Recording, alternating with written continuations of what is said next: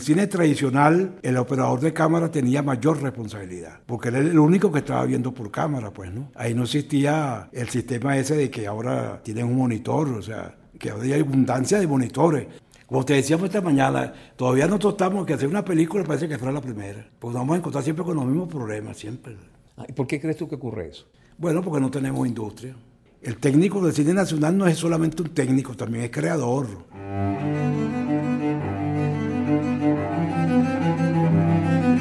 Voces del cine venezolano, una mirada crítica y reflexiva hacia el pasado de nuestro cine y un legado para las generaciones futuras en las voces de sus propios autores y protagonistas.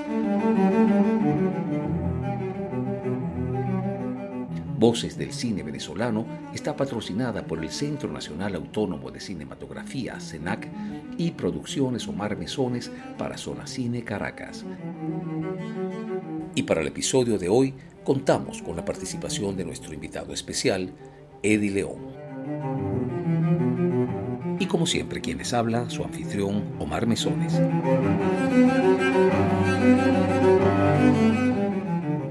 Bienvenidos todos a este nuevo episodio de Voces del Cine Venezolano. Para el episodio de hoy contamos con la participación de nuestro amigo Eddie León, uno de los camarógrafos más solicitados del cine venezolano durante la década de los años 70 y 80 del siglo XX. Eddie, realmente un placer y un honor tenerte hoy con nosotros. Y como solemos pedírselo a nuestros invitados, Eddie, nos gustaría que comiences tu relato sobre tu vida y sobre tu carrera profesional contándonos acerca de tus primeros años de vida. ¿Cómo era Eddie León de niño? ¿Cómo fue tu infancia? Eddie, bienvenido. Muchas gracias. Bueno, ¿cómo fue mi infancia?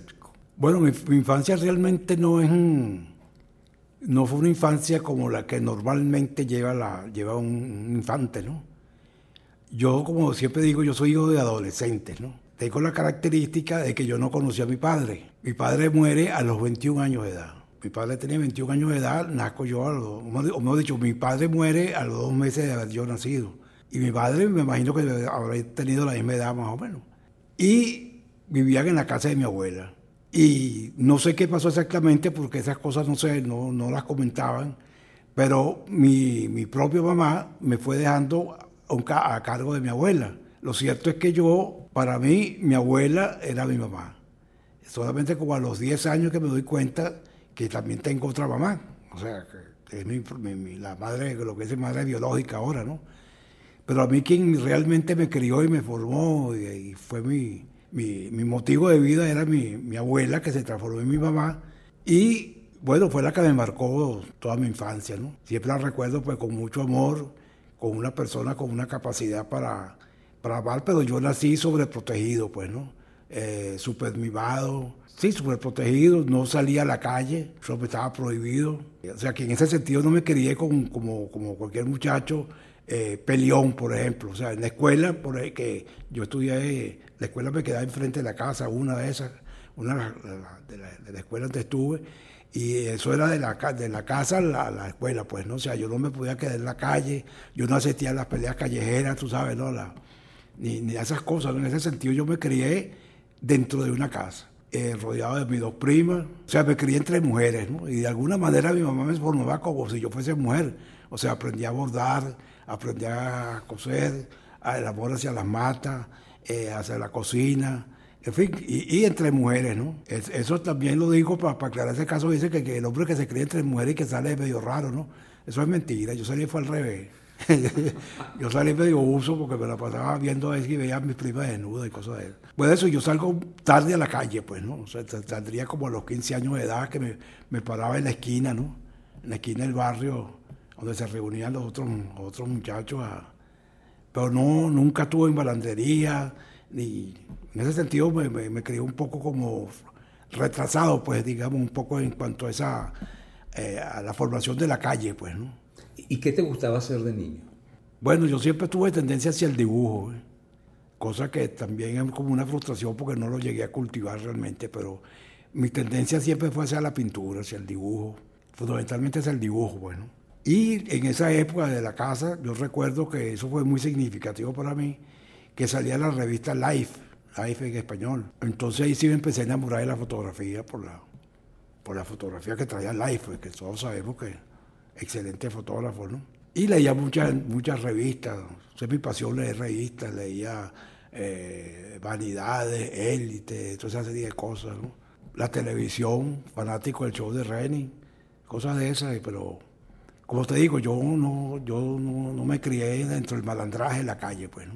Salgo tarde a la calle y saldría como a los 15 años, más o menos. ¿Qué ocurre cuando sales a la calle a los 15 años? No, no, bueno, la infancia esa, como te digo, un, eh, pobremente, como se dice, pero muy mimado, muy consentido, muy súper protegido, ¿no? Eso a la larga trae problemas, de verdad, ¿no? Eso genera inclusive timidez en el hombre, falta de audacia, falta de, emprendimiento, ¿no? Y después lo voy a sentir mucho eso porque en el cine hay que tener mucha, mucha garra, hay que tener mucha viveza. Eso me, me, pegó un poco esa formación de la, de la infancia, pues, ¿no? De, de, yo no, de no desarrollar esa viveza que se necesita tener para eh, en la calle para sobrevivir. Eso me pegó mucho en la cuestión del cine porque después en el cine eh, realmente hay que tener mucha sagacidad, digamos, ¿no? Para ponerle un nombre, para poder sobrevivir, pues. ¿Y cómo, cómo es que el cine se aparece en tu vida? Mira, yo exactamente no sé. Lo que sé es que sí me fascinaba mucho la, la cuestión de la cámara y me gustaba mucho la gente que está detrás de la cámara. Siempre recuerdo los programas de Reni, que Reni a veces, bueno, hacía su programa formal, ¿no? Pero a veces Reni se salía del, del, set. del set y empezaba a hablar con los técnicos o agarraba mismo lado también la cámara. Y entre, entonces esa cosa me fascinaba mucho, ¿no? Es la gente que está detrás de la cámara, siempre me fascinó. Y siempre me llamó la atención la cámara. No sé tampoco por qué. Este, recuerdo mucho también esto que hay un primo, un familiar, o sea, una de mis primas se casó con un chileno que conocía mucho a, al Coronado, Juan Coronado creo que se llamaba, ¿no? Y entonces él tenía un curso de eso que daba en Hollywood por correspondencia. Entonces mi primer contacto con el cine es que empiezo a estudiar cine por correspondencia. ¿Qué edad tenías? Yo tendría 15 años, más o menos 16 por ahí años. Ahí es donde aprendí a conocer la cámara Mitchell o sea, la aprendí a conocer teóricamente, ¿no? Por fotografía, para qué servía cada, cada cuestión de la cámara y tal y qué sé yo. Y después, después que a los 18 años que entro, en Tuna Film, ya como aprendí de asistente de cámara. ¿Cómo entras allí? Ahí estaban solicitando empleados. No recuerdo exactamente cómo llegué tampoco a Tuna Film, no lo recuerdo. Bueno, esa era la época, chicos, en que, aunque me dice que todavía subsiste un poco eso, ¿no? Era la época de los secretos, ¿no? O sea, el que sabía determinadas cosas no lo transmitía, sino se quedaba con eso como un gran secreto y para arrancarle ese secreto a la gente costaba mucho, ¿no? El aprendizaje fue muy duro, ¿no? Yo me formé con Abigail Roja, era un tipo, bueno, todos sabemos quién es Abigail, ¿no? Eh, era muy exigente, ¿no? Prácticamente no había día que, que, le salieran bien a uno las cosas, sino para Abigail todo estaba mal hecho, se le faltaba, ¿no? Era excesivamente exigente. En ese tiempo yo escuchaba hablar de largometrajes y de películas, pero yo nunca me imaginaba en ese momento, o sea, y era lógico, no, no me imaginaba haciendo un largometraje. Para mí era algo, palabras mayores que no sabía si yo podía llegar a eso, ¿no? Siempre escuchaba a Abigail Rojas hablar de, de Gabriel Figueroa, de Raúl Cotar, el francés, pero nunca me imaginé que yo podía llegar a hacer largometraje. Porque bueno, apenas, apenas estábamos aprendiendo a, cargar la cámara, a cómo se iluminaba un, pequeño set, que era lo de los comerciales. Y aquello era, para uno era sumamente complicado, ¿no? Imagínate, iluminar un set pequeñito a hacer un largometraje, la, la diferencia es muy grande, ¿no?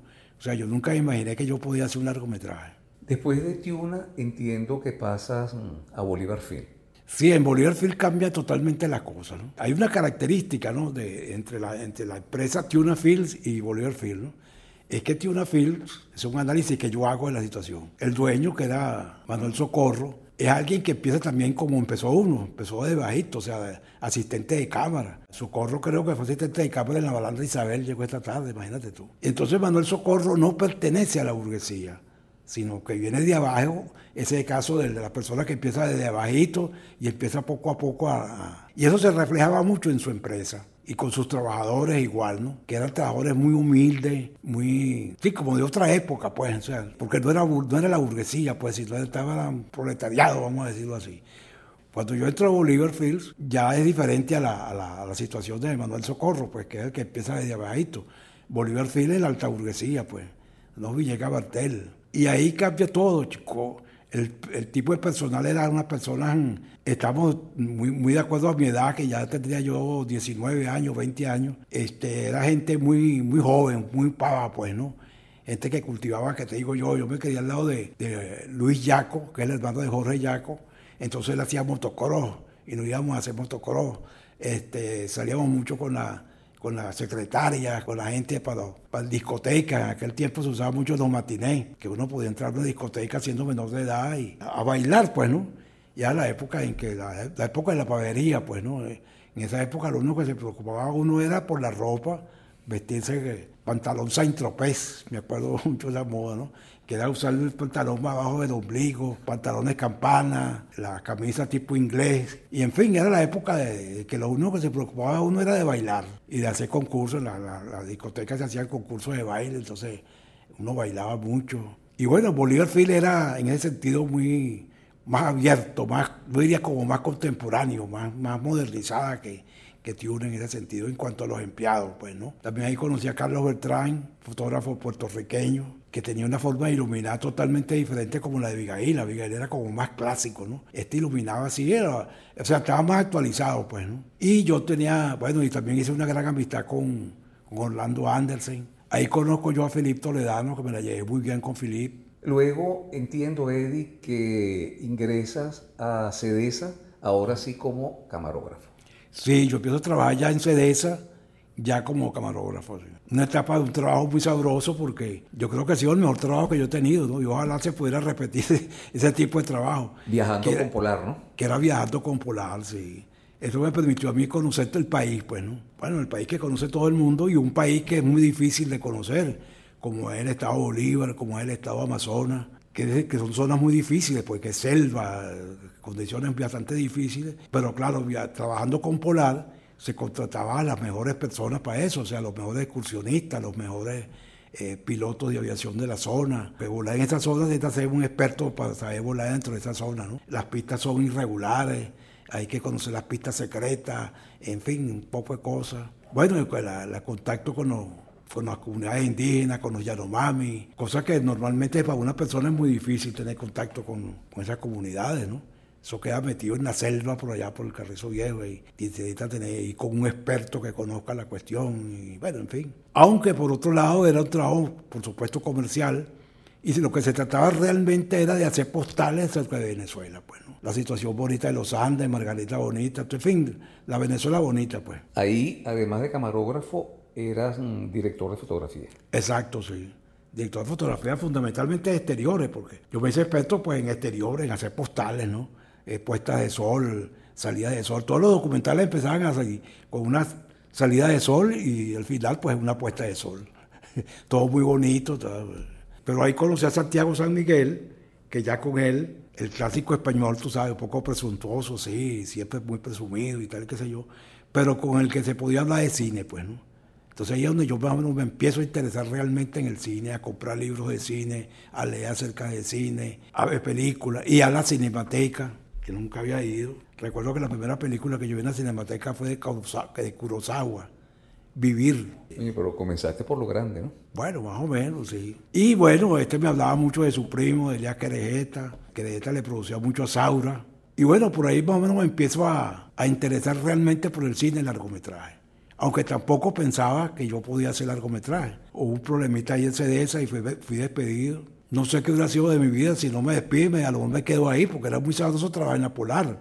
Primero tenía buen sueldo. En aquel tiempo ganaba, creo que ganaba eh, tres mil y pico, cuatro mil bolívares, que era bastante plata. Y dos cajitas de cerveza mensual, gratis. este, bueno, tenía apartamento propio, me casé en esa época. Ese es el apartamento de Mari Pérez. El apartamento de Mari Pérez. Bueno, es la época feliz de mi vida, ¿no? O sea, tenía ese buen trabajo en CEDESA, casado, felizmente casado, hasta cierto tiempo. Tengo buenos recuerdos de, esa época de CEDESA. El grupo Foco, Eddie, háblanos un poco al respecto. Estando en CEDESA, fue que hacemos el grupo Foco. Porque ahí aparecen Jacobo Penso. Jacobo Penso. Y Iván Zambrano. Iván Zambrano. Bueno, había mucha gente que giraba en torno a eso, ¿no? Augusto. Eh, Augusto estaba. Alfonso Molina. Alfonso Molina. Tampoco me gustaba mucho Alfonso, esa es la verdad. También era medio vago. ¿Y quién más no te... Ah, era medio vago, Alfonso. Eh, Eso no lo dijo en la entrevista que le hicimos a Alfonso. Ah, no, no, que me perdone Alfonso, pero ya no baila. ¿Quién más no te gustaba? Bueno, a Gusti yo no le veía mucha perspectiva. No le veía futuro en, el- en esa No, carrera de cine. no. Bueno, sorpresas da la vida. Sorpresa de la vida resultó que resulta que uno fue uno de los mejores directores de fotografía de Venezuela. Y las apariencias engañan. Las apariencias engañan, exactamente. Ajá, en foco. ¿Qué ocurrió allí? Bueno, mira, chicos, fue también otra época muy bonita porque vivíamos muy intensamente la cuestión del cine, ¿no? Ahí estaba Iván Zambrano, que venía de la, de la FEBEC, Federación Venezolana de Cineclub. Entonces éramos muy aficionados al Cineclub. También estaba eh, La Mana, Luis La Mana, Ajá. que eh, existía como el, el cine, el cine Super 8, pues estaba, ¿no? Ok, ya Luis estaba con el cine, el Festival de Cine Super 8. Ya estaba el Super 8. Aunque nosotros nunca hicimos Super 8, ¿no? ¿Qué, qué hizo en foco? Bueno, mira, hicimos dos publicaciones, sacamos dos folletos acerca del cine. No me recuerdo, creo que uno se llamaba ¿Qué hace usted ante un cine como este? En fin, un análisis del cine, pues no recuerdo exactamente qué era lo que, lo que decíamos en esos folletos. Hicimos dos folletos acerca del cine. Bueno, y ahí asistíamos a todas las actividades de cine. Hicimos el cortometraje ese de Cruz Amado Fagunde, en Petare. ¿Quién dirigió ese documental? Bueno, eso lo dirigimos, lo, co- lo codirigimos entre Iván Zambrano y mi persona. Yo quedé enamorado de ese Petare colonial. Siempre lo visito. Eh, la zona colonial de Petare es una de las zonas bien interesantes. Eh, tiene teatro, tiene... Bueno, y ahí estaba el gran pintor Bárbaro Rivas, pues, ¿no? Que yo lo conocí. Eso fue con Jesús Enrique Guedes. Esa fue mi primera experiencia fuera del cine comercial, conocida como cuñas, ¿no? Fuera de las cuñas. El primer trabajo que yo hago que me, que me llamó mucho la atención, porque me rompea mucho el paradigma de, de eso de la luz buena y luz mala, ¿no? O sea, uno haciendo comerciales, este, se hablaba mucho de que no podíamos seguir filmando o que no se podía filmar porque la luz era mala. Eh, realmente llegamos a esa conclusión, pues ya lo sabe todo el mundo, que no hay luz mala ni luz buena, eso depende de lo que uno esté haciendo. Pero claro, con ese tiempo estábamos haciendo comerciales, entonces comerciales de Pepsi Cola, por ejemplo, claro, el sol era fundamental, el sol y todos los, todos los exteriores tenía que estar el sol eh, Cielos azules. el, el cielo azulito. Este, entonces cuando vamos a hacer, eh, o yo por ejemplo, yo me acostumbré a ese cine, ¿no?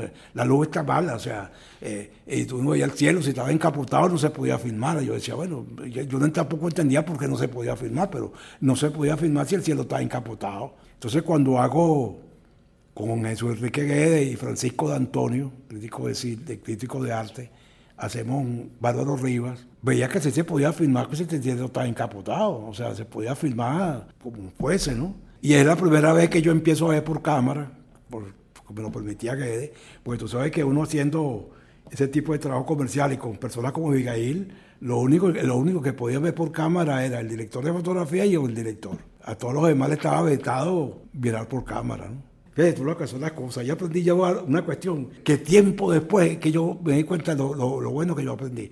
Que eh, la, la cámara Mitchell es una cámara muy grande, ¿no? Esa es la cámara que usaba, que usó Orson Welles eh, para el Ciudadano Kane, cosas de esas. Esa es la cámara que se usaba en Hollywood, ¿no? Esa cámara no se maneja con un trípode normal, ¿no? O sea, sino que se maneja sobre un- una plataforma que se mueve con manivelas. Una manivela para subir, una manivela para bajar, una manivela para que coja para la izquierda, otra que coja para la izquierda.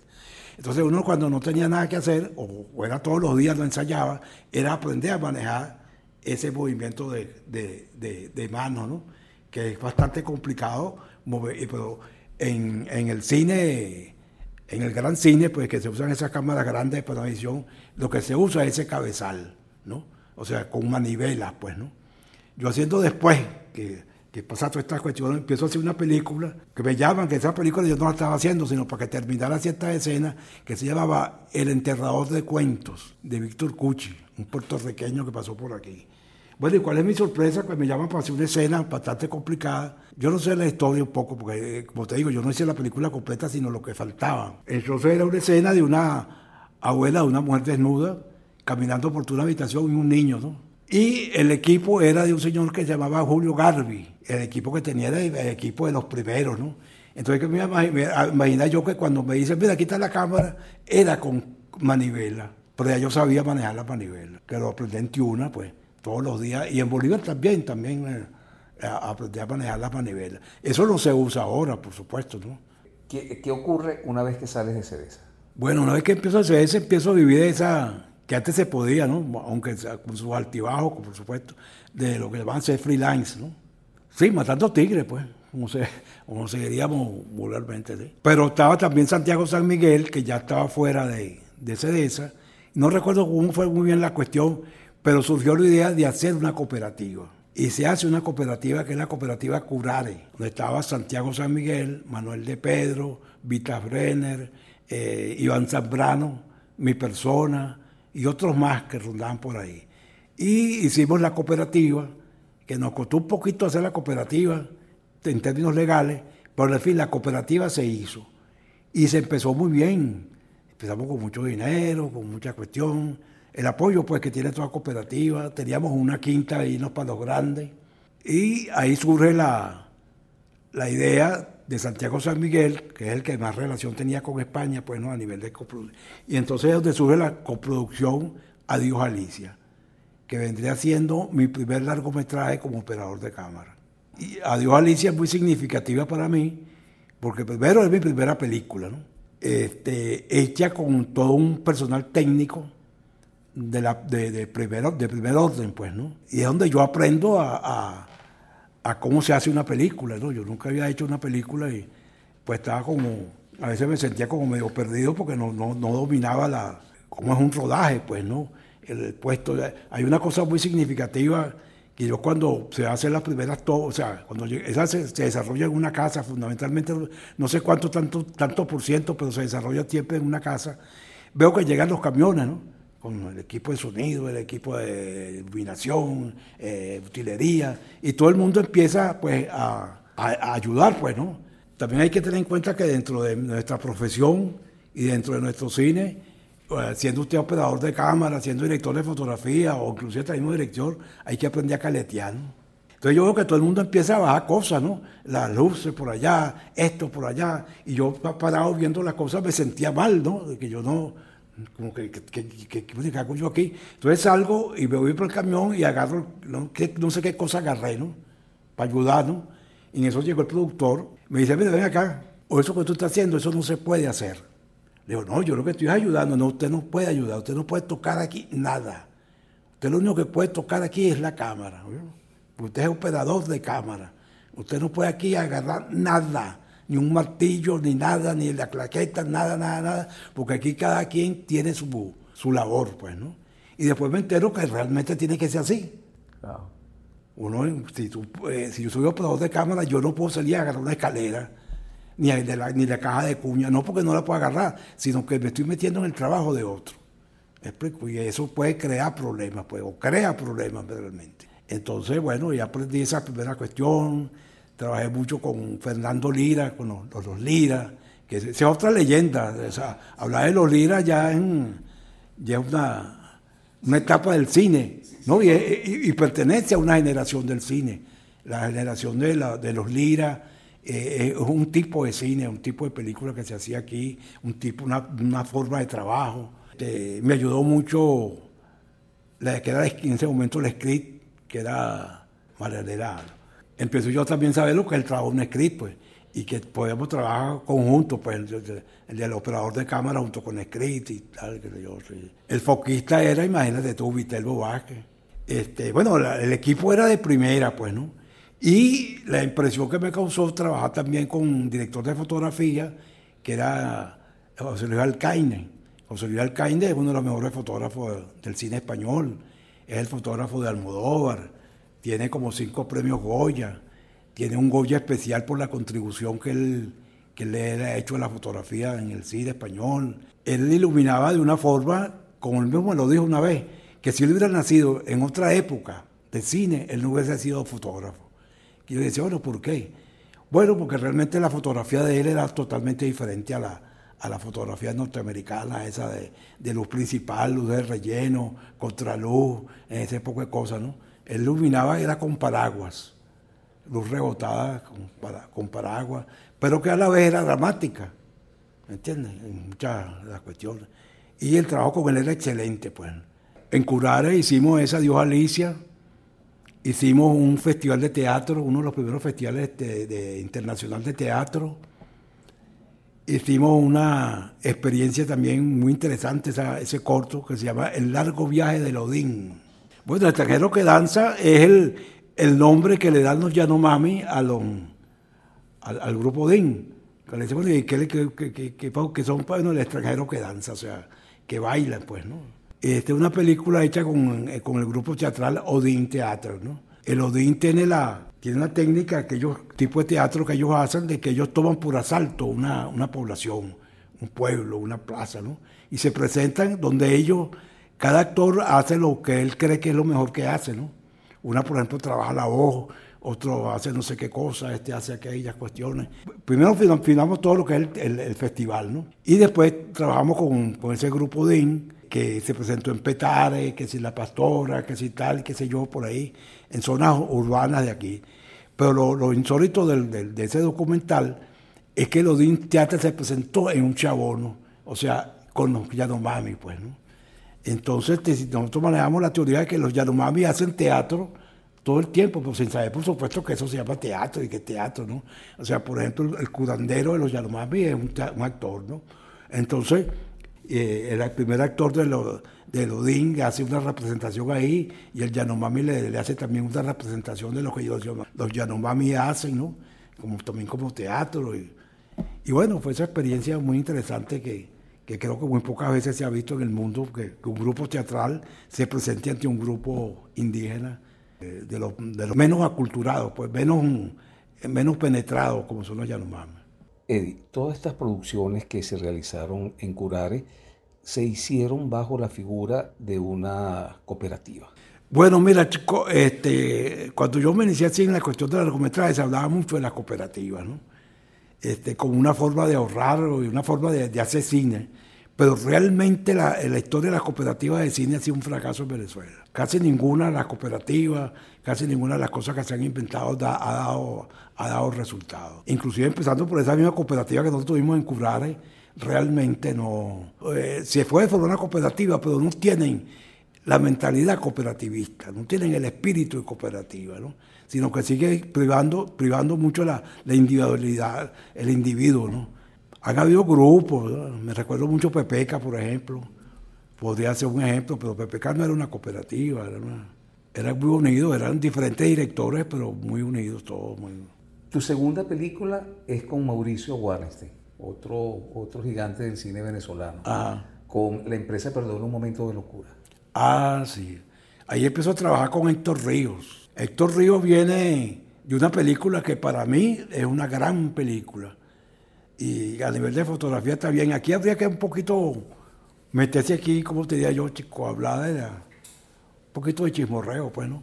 La fotografía la, la hace Héctor Río. Esa película se llama El Chacal de Nahuel Toro, de Miguel Litín. Y le hacía la fotografía Héctor Río. Entonces Héctor Río llega aquí un poco precedido de esa fama, ¿no? De, de que trabajó con Litín. Bueno, y empezó a trabajar con, con, con Héctor Río.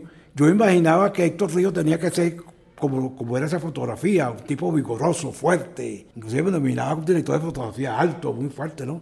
Por la, porque la fotografía es como tiene ese... No, entonces resultó que eh, Héctor Díaz era al contrario, un tipo muy humilde, muy sencillito, muy temeroso, todo el tiempo pendiente de, de que si la cámara estaba rayando, le dije, señor, esa cámara está recién comprada en Alemania. Estaban llegando las primeras cámaras BL aquí. Me decepcionó un poquito Héctor Río en ese sentido, era muy, muy temeroso, muy muy tímido. Claro, viene, viene de un cine muy, muy artesanal que el que nosotros teníamos. En ese momento en Venezuela existían cámaras ya las BL y, estábamos mucho más avanzados técnicamente. Pues, ¿no? Y la empresa perdón un momento de locura, sí. Tuve y me la llevé muy bien con Mauricio, me la llevé muy bien, a excepción de una propuesta que él tuvo como judío al fin, que nos proponía que, que los técnicos podíamos participar en la película con un tanto por ciento un 32%, que se hizo famosa mucho esa teoría de que el, eh, pero que el fondo lo que resulta es que están evitando pagar horas extras. ¿Cómo manejaste, Eddie, esa condición de la que nos hablaste al comienzo, de que por tu propia crianza que fue protegida, un, un, niño un adolescente sobreprotegido y que de alguna manera generó en ti un carácter eh, más bien pasivo, poco agresivo. ¿Cómo se manejó esa condición con el mundo cinematográfico que como también ya tú lo señalaste, es un mundo en donde la astucia es mm, el, atrevimiento. Eh, bueno, sí, yo, entiendo, yo entiendo tu pregunta. Mira, a mí me pegó mucho. Me pegó mucho en esa época y me sigue pegando. Yo realmente no tengo la, eh, vamos a decir así, esa astucia que se necesita tener un cineasta venezolano para, para hacer ese camino, pues, ¿no? Soy, como se dice, hablando vulgarmente, un poco achantado, bastante achantado en cuanto a, esa velocidad que se necesita tener para uno en este, en este país hacer cine, pues, ¿no? Esa falta de velocidad, esa falta de, de maleza, de, de, viveza, pues, de, hasta de ponerle zancadillas a otro. Esa, sí, sí, vamos a decir, no, sí, esa viveza que se necesita, pues, para hacer cine nacional. Claro, Eddie, pero fíjate que pareciera que no es congruente con lo que estás diciendo, porque tú trabajaste con los más importantes directores de cine del país. Es, decir, tú lograste escalar posiciones y veo que, de manera legítima, pues a, punta de esfuerzo, de tesón, de disciplina, de trabajo, bueno, trabajaste películas como País Portátil, con Iván Feo, Antonio Gerandi, El Enterrador de Cuentos, trabajaste con Mauricio Wallenstein, eh, con Clemente de la Cerda. ¿Cómo es que llegaste a esas posiciones a pesar de ese de esa condición tímida que, nos estás diciendo que tiene? Yo creo que yo llegué a esa posición de ser operador de cámara de tantas películas, pues, pero justamente pero como operador de cámara, pues, ¿no? O sea, en ese sentido, pues, muevo bien la cámara, capto muy bien el sentido de lo que quiere el director, me la llevo muy bien con los directores de fotografía. Sí, yo creo que lo que yo me gané, me lo gané como profesional, pues, realmente, ¿no? no me lo gané nunca haciendo trucos, ni poniendo sacadillas, ni hablando mal de otros de otros, ni nada de eso, sino de forma muy honesta, pues muy, me dediqué a, mí, hacer la cámara lo mejor que podía, con País Portátil, que fue una película muy importante para mí a nivel de cámara, y me gané el primer, me gané el premio, me gané en Mérida, me gané un premio por eso. Me la llevé muy bien con Antonio Gerandi y con Iván Feo, muy bien.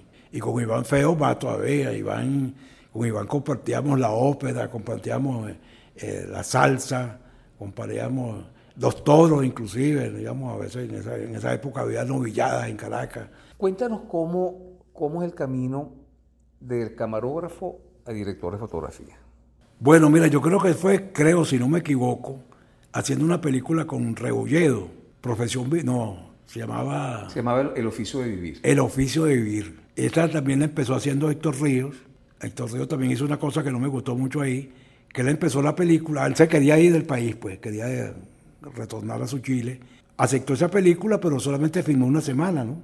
Entonces ahí, eh, tradicionalmente en cine, el operador de cámara se supone que está preparado para asumir la dirección de fotografía, ¿verdad? Entonces, bueno, ahí empiezo yo a hacer, a terminar la película, pues, o sea, filmar lo que quedaba de la película, ¿no? Bueno, fíjate, Eddie, ya para el año 85 haces tu primera dirección de fotografía con esta película, con El oficio de vivir de, Rebolledo. Luego, tres años más tarde, haces, mm, trabajas con Manuel de Pedro en Sabana Grande Siempre es de Día, como director de fotografía. Bueno, mira, primero habría que hablar de, tengo que hacerlo un poco de, Manuel de Pedro, ¿no? Manuel de Pedro se aparta un poco de, esa malicia de, que, vamos a decirlo así, pues, ¿no? De, de esa viveza, ¿no? de los cineastas criollos, como persona me parece extraordinario Manuel, yo me la llevé muy bien con él, ¿no? Y hacemos, pues, en Sala Grande siempre de día, una película, ¿cómo podríamos calificar? Pues, vamos a decirle así, aunque ese no, es el término, ¿no? Normal, muy normal, muy sencillita, muy, sin mayores pretensiones de, de, de estética fotográfica ni nada de eso, ¿no? Muy normal, muy sencillita, muy, ¿Quiénes dirías tú que han sido los directores de fotografía con los que tú has trabajado y te han formado? Bueno, yo diría que el, primer director de fotografía donde, donde yo aprendí mucho y lo, lo admiro como su forma de trabajo y la fotografía que hace fue la de mi primera película, Dios Alicia, que es José Luis Alcaine. Me gusta mucho que él hace una fotografía que no es la fotografía clásica de Hollywood, esa de las cuatro luces, ¿no? los principales, los de relleno, eh, contraluz y todo ese poco de cosas, sino que él hace cosas totalmente novedosas, pues, ¿no? Y una fotografía muy natural, ¿no? Nada artificiosa. Me gusta mucho la forma de cómo él trabajaba. Eh, eh, su presencia en el set no ni siquiera se notaba, pues, ¿no? O sea, no es una persona que alza la boca, le está gritando cosas a los electricistas, ni nada de cosas. Y la fotografía, por supuesto, muy buena, muy...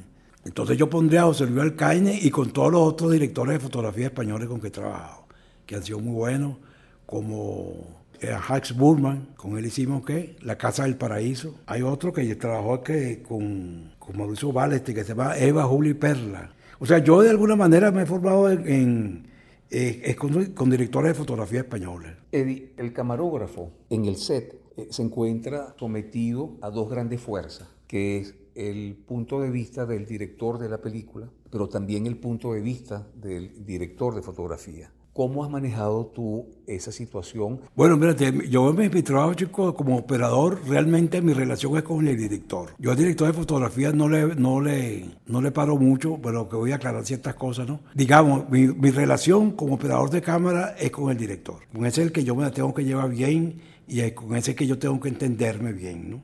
Se supone que el director de fotografía va a dirigir la fotografía y eso sería como una cosa aparte, o sea, yo no tengo nada que ver con la con la fotografía, pues, o sea, si el tipo manda por un farol, no sé, en tal sitio, eso es problema de él, yo no, no, tengo nada que ver con eso, ¿no? La única cosa, ciertas cosas prácticas que de repente eh, yo haciendo cámara le digo, mira chicos, eh, estoy viendo tal farol, si lo puedes correr un poquito más allá, pero realmente yo no, no me la llevo con el director de fotografía.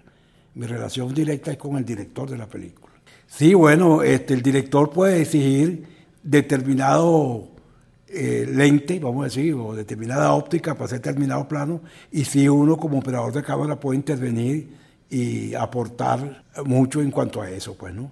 Y inclusive no solamente la óptica, sino el movimiento de cámara. Uno puede sugerir que tal movimiento de cámara en vez de, de así, de esta manera, o el director, director marca tal movimiento y entonces uno puede corregir ese movimiento o sugerir ciertas cosas. Entonces uno sí tiene peso en cuanto a eso. Por eso te decía que para mí la relación eh, estrecha es con el director, porque entre los dos que montamos la, la, puesta en escena, hemos decidido así. Pues. Ya nos hablaste de qué directores de fotografía han influido en tu formación profesional. ¿Qué técnicos, qué profesionales dirías tú que tú has contribuido a su formación? Bueno, mira, yo creo que más que, que, desde el punto de vista técnico, yo diría que desde el punto de vista humano, pues, ¿no?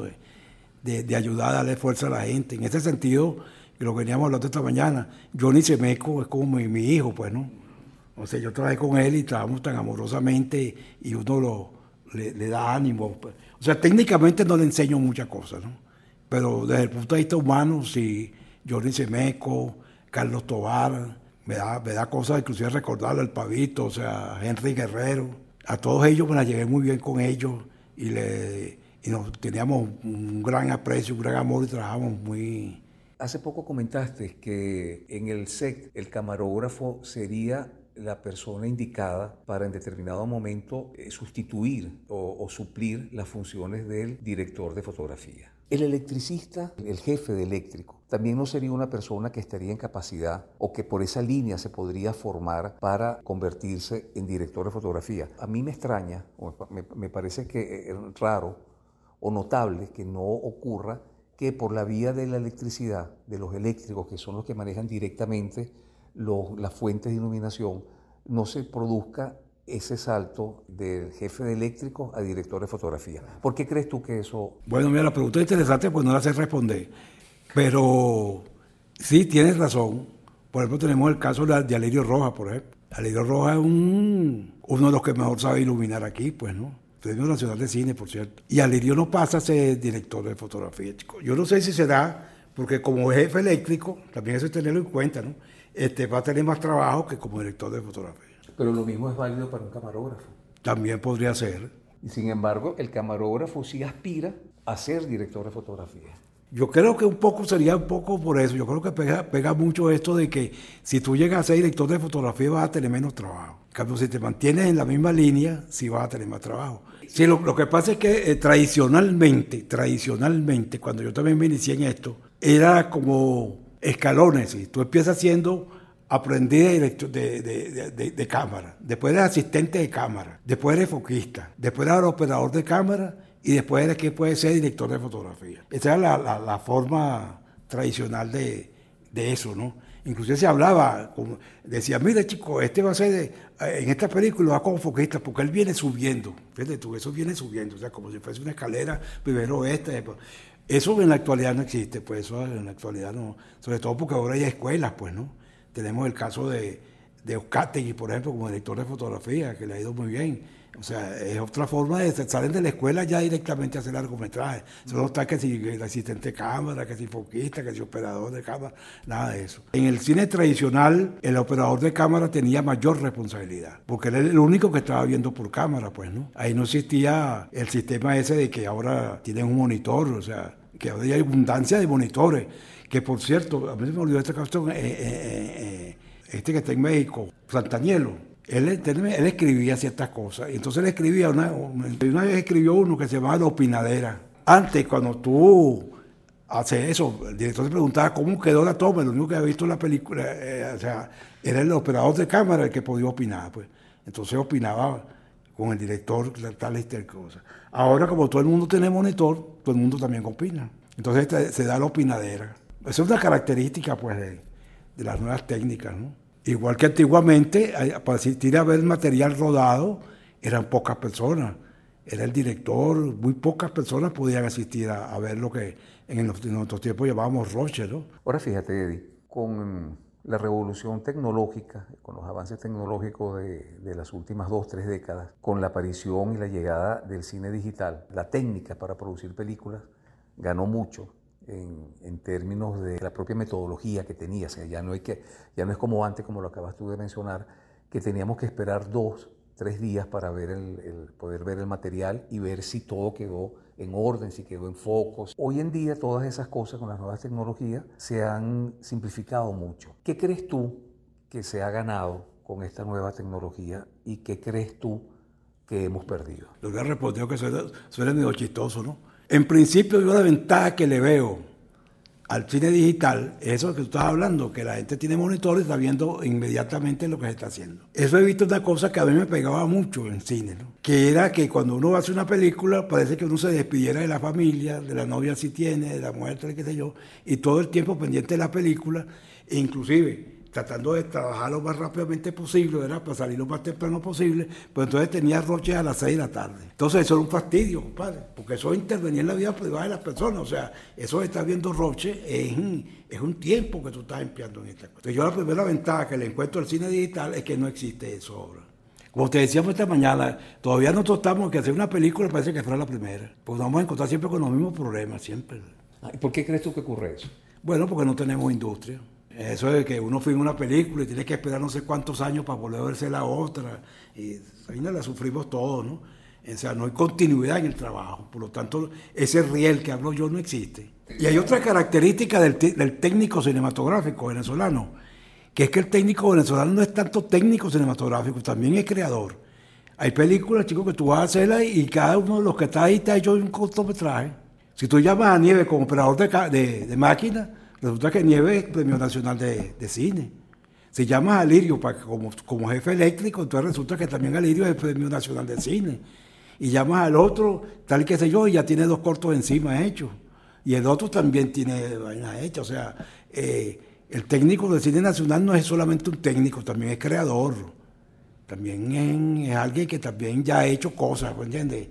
Eddie, desde hace ya varios años, tú te encuentras retirado de los sets de filmación del cine venezolano, incluso a una edad en la que aún eras productivo. ¿A qué se debe eso? Bueno, mira, primero hay un, hay un, hay un tiempo en que yo me la, me, la, vi muy fea, que fue cuando yo pierdo mi, mi, propiedad y tengo que vivir en la calle. Pues. O sea, una etapa en mi vida, nosotros no hemos hablado, casi con nadie no he hablado yo, excepto con el psicólogo, eh, que yo estuve viviendo un tiempo en la calle, pues, que aparentemente era irrecuperable, ¿no? Bueno, ocurrió que toqué fondo, pues como tú mismo lo dices, ¿verdad? Entonces tuve que recurrir a, los hospitales, yo estuve hospitalizado por eso, el alcohol, totalmente alcoholizado, hasta pérdida de la memoria tuve una vez, entonces me tocó estar recorriendo centros evangélicos, ¿no?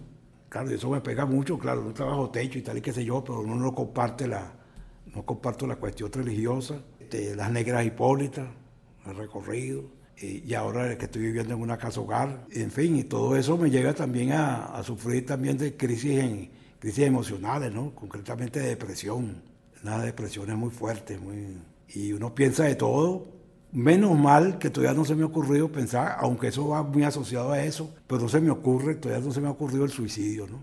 Sí hay como, como una especie de, de desgano, pues, ¿no? Por ejemplo, seguir peleando por el cine nacional, ¿entiendes? O sea, esa pasión ya no la, todavía no la siento, como que la perdí un poco, ¿no?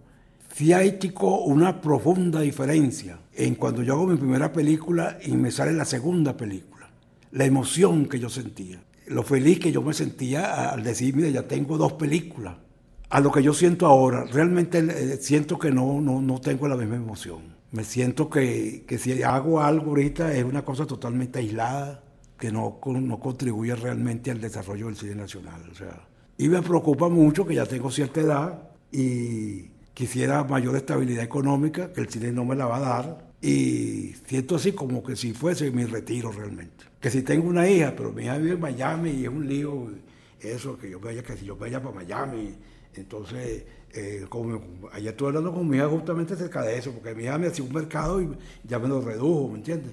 ¿Por qué? Porque pues, la inflación pega mucho, ¿no? Y Miami es una ciudad cara, mi hija no es millonaria, la gente cree que porque yo en Miami me vive como si fuese en Miami Vice, no, no, no es así, ¿entiendes? Y, tiene que trabajar y trabajar duro para poder mantener tres, muchachos, en fin. No me veo, es más, no es que yo sea nacionalista, ¿no? Pero yo no me veo viviendo en otras partes que no sea Venezuela.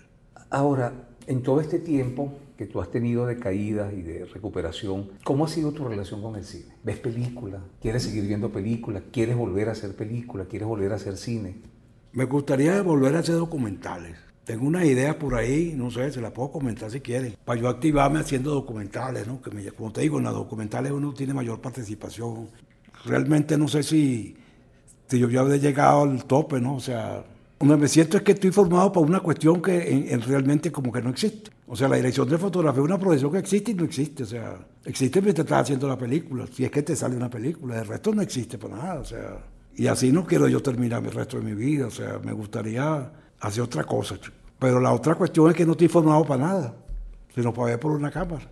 Bueno, Eddie, después de todos estos años que tú has estado retirado de la producción cinematográfica, sin embargo, no podemos decir que hayas estado improductivo, porque los has aprovechado desde hace ya bastante tiempo en la concepción y elaboración de un libro en donde abordas la vida y la, trayectoria de los más importantes directores de fotografía del cine venezolano. Sí, bueno, mira, este trabajo tendría la intención, chico porque yo tengo la, la impresión, digo tengo la impresión porque de repente puedo estar equivocado, de que el director de fotografía dentro del cine de ficción venezolano no es suficientemente valorada. Es lo que yo llamo, eh, me han dicho que no lo use, pero voy a usar ese término, lo que yo, lo que llamo la dictadura del cine de autor. El cine de autor sobre el autor, entonces cuando los críticos hablan de una película o la gente habla de una película, se fijan en la más en el director. Y todo lo demás desaparecen, ¿no? O sea, no se le da importancia, para mí, al director de fotografía venezolano. O sea, cada vez que se entrevista a un director de una película o se escribe algo sobre una película venezolana, se habla de todo el mundo, hablan de los actores, hablan del director, pero el director de fotografía nunca ha mencionado. Cuando muchos dirán fotografía buena, y de ahí no pasa, pues, ¿no? O sea, pues nadie se preocupa por, por, ver quién es el director de fotografía, qué hizo, de dónde viene, de dónde está. Él también, el cine, eh, eh, el cine no puede existir sin director de fotografía, igual como tampoco podría existir sin las, sin las, otras, sin las otras especialidades, ¿no? Entonces, la intención de hacer este libro es que, en este caso, va dirigido a los directores de fotografía, pero es una invitación también para que las otras áreas del cine también expresen su experiencia, sus expectativas y su historia, pues, ¿no? Y el libro este pues está enfocado a cómo piensan los directores de fotografía, cómo se piensan a sí mismos, pues, ¿no? Entonces esa es la idea. Entiendo que ya está listo. Sí, falta una cosita por ahí, pero está, está listo. La luz en el cine de ficción venezolano. Bueno, Eddie, ahora para finalizar, unas preguntas que son eh, de carácter eh, personal, pero que van a ayudar mucho a nuestros oyentes para conocerte mejor. Si tú tuvieras que, escoger un libro, ¿qué libro escogerías? Bueno, eh, uno en principio como la que, es muy, muy común, sería El Quijote, pues. Y otro libro que, que a mí me, me, me, emociona mucho es mm, El General en su laberinto de García Márquez. ¿Y una película? ¿Qué película escogerías? Una musical, West Side Story. Un director de cine. Buñuel. ¿Qué personaje de la historia te gustaría haber conocido? Bueno, realmente me gustaría haber conocido a Bolívar. Sí, la personalidad de Bolívar me, me, gusta mucho Bolívar porque es como, uno, como una personalidad muy contradictoria, ¿no? Yo leo fundamentalmente a Bolívar. si tuvieras la oportunidad, ¿en qué momento de la historia te hubiera gustado vivir o pasarte una temporada? Bueno, también me hubiera gustado haber estado en París, en lo que llaman la bella, la bella época, la bella época. Cuando los, impresionistas y esa. Picasso, me hubiera gustado haber conocido a Picasso. Cuando todavía no era Picasso, que era un carajo ahí. ¿Qué, cantante escogerías? Música popular, por supuesto. Elvis Presley. ¿Algo de lo que te arrepientes? No, yo creo que el error fundamental mío es que yo me dejo engañar fácilmente. Inclusive yo estaba tratando eso con el psicólogo, ¿no? que yo soy estafable.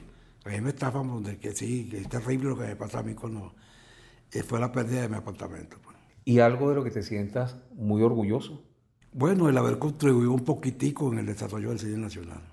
Bueno, Eri, de verdad que muchísimas gracias por haber aceptado la invitación a nuestro programa. No, gracias a ti. Eh, fue un encuentro, eh, además de, muy enriquecedor, muy emotivo, porque bueno, hemos recordado de alguna manera algunos momentos y algunas películas en las que nos tocó trabajar eh, juntos. De nuevo, Eddie, muchísimas gracias. Gracias a ti, compadre.